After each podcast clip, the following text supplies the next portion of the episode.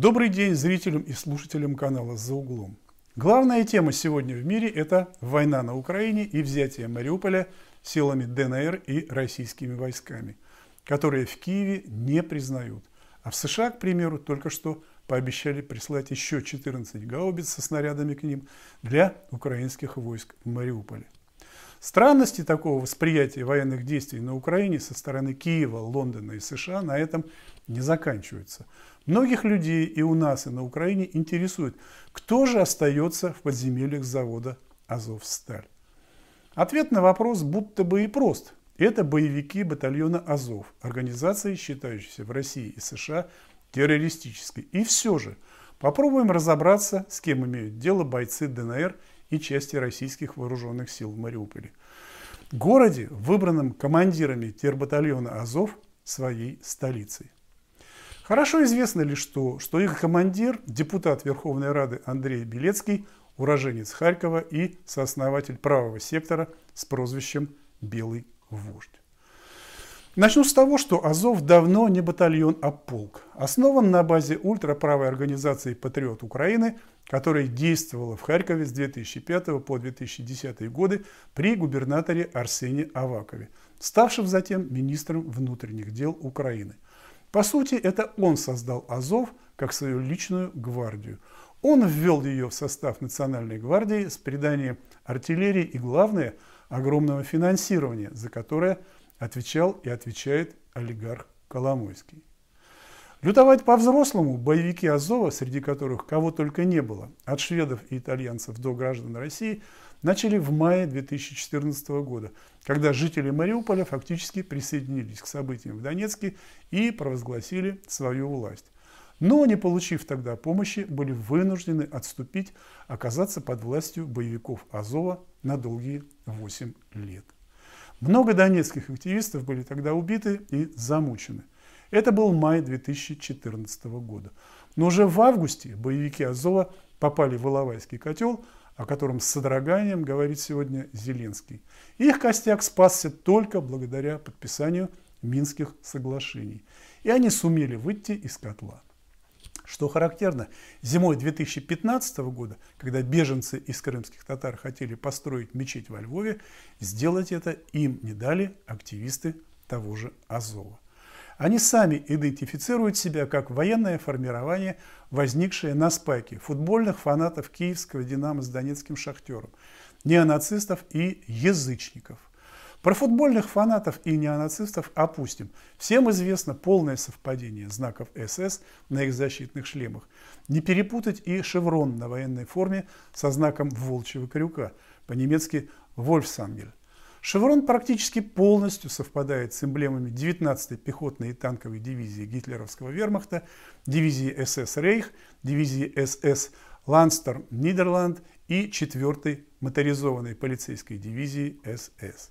Сами участники Азова говорят, что это всего лишь совпадение. Наименее известны в этом тройственном союзе как раз язычники. Начну с того, что на базе Азова под Мариуполем была установлена статуя главного древнеславянского языческого бога Перуна и молельный камень. Как известно, его культ был беспощадно выжжен, когда князь Владимир принял христианское крещение Киевской Руси. Как говорят украинские источники, среди боевиков Азова был принят культ смерти, смеси древнескандинавских и древнеславянских верований. Один из главных богов после Перуна стала Марана, богиня смерти. Что характерно, Азов не подчинялся ни главкому Зеленскому, ни министру обороны Украины, ни кому-либо еще. Наоборот, их комиссары присутствовали практически в большинстве частей ВСУ. И что уж совсем загадочно, руководители Украинской Православной Церкви Киевского Патриархата всеми силами убеждали своих прихожан помогать Азову, зная, что христианского там нет ничего.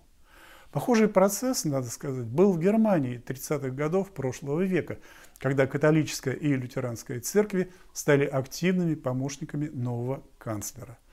В 1932 году внутри лютеранской церкви Германии образовалось движение «Немецкие христиане».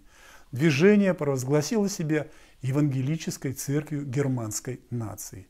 Его целью стало явить миру германского Христа деиудаизированной церкви.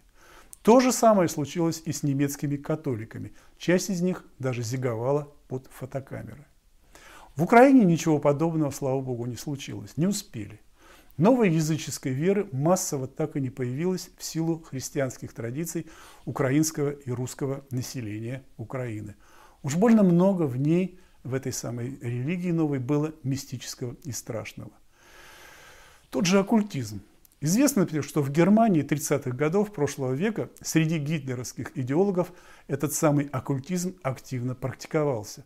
Например, под крылом СС в 1934 году сформировалась загадочная организация нацистской Германии Ананербе – немецкое общество по изучению древней германской истории и наследия предков. Главной ее задачей было исследование всего, что касалось духа, деяний, традиций, отличительных черт и наследия индогерманской нордической расы. А если поставить целью провести некие параллели, то похожим желанием мистического объяснения всего, что последние 30 лет происходит в Украине, можно объяснить и поведение того же президента Зеленского. Его заявления и требования к западным партнерам, которые нам кажутся нелепыми и нереальными, вполне могут быть объяснены некими поисками эзотерической истины и константами о собственной исключительности. Отсюда презрительное название нынешними украинскими руководителями всех русских, не иначе как «русня». Но вернемся в Мариуполь, в катакомбы Азов-Стали. Понимая, кто там находится, вполне можно предположить, что последователи древних языческих культов едва ли отпустят военнослужащих из ВСУ и даже иностранных наемников сдаться в плен. Напомню, что Азов это не ВСУ, это Национальная гвардия, типа внутренних войск. Им, похоже, ничего не светит. Их дела, в том числе и жертвоприношения, о которых на Украине известно всем, едва ли позволяют надеяться на снисхождение. В первую очередь от тех, чьих родных и близких они пытали под запись на смартфоны и выкладывали это в сеть. Но дни летят один за одним, и когда-то в катакомбах закончится вода. Надо будет на что-то решиться после того, как физиология людей вступит в явное противоречие с их психикой. Единственный выход из этого кошмара – массовая сдача в плен. Но это только на первый взгляд. Можно предположить, что судьба не воцерковленных в новую языческую церковь украинских солдат, включая наемников, будет печальной. А что если гвардейцы Авакова и Коломойского, те, кто язычники, не захотят выпустить их живыми.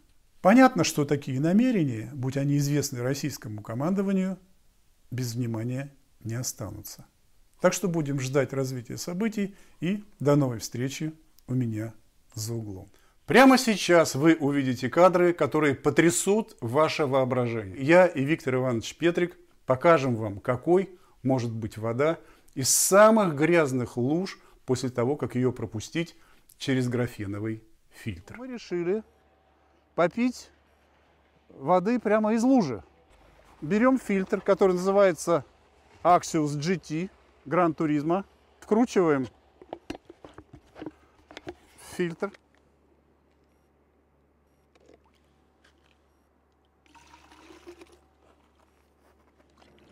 Достаточно. Наливайте.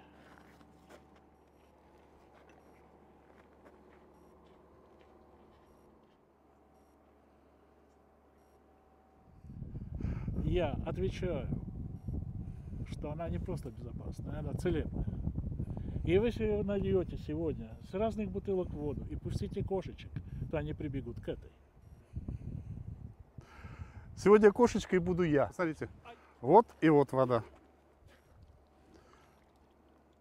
Не пахнет ни э, бензином, ни керосином, ни грязью, ничем. Итак, внимание!